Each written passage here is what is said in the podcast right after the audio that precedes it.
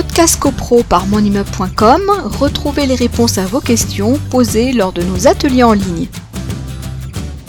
Quand c'est un ancien syndic, hein, justement, c'est l'ancien syndic, est-ce qu'on est qu'on n'a pas que deux ans pour, euh, pour, pour l'attaquer?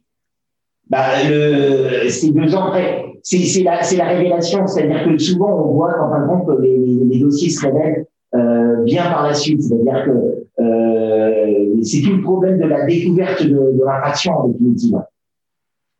Parce qu'il faut le temps déjà de récupérer les archives, il faut le temps que le nouveau syndic mette le nez dans la comptabilité, et ensuite seulement on s'aperçoit qu'il y a des problèmes. Euh, ou des plaintes euh, ou des fournisseurs qui réclament euh, d'être payés ou je ne sais trop quoi. Et, quand on met en place la procédure, bah, ça va vite. Hein. Donc, des fois, bah, on n'a pas vraiment le temps de constituer le dossier que c'est déjà terminé. C'est vrai que les, cas de figure de détournement de fonds sont quand même beaucoup plus rares.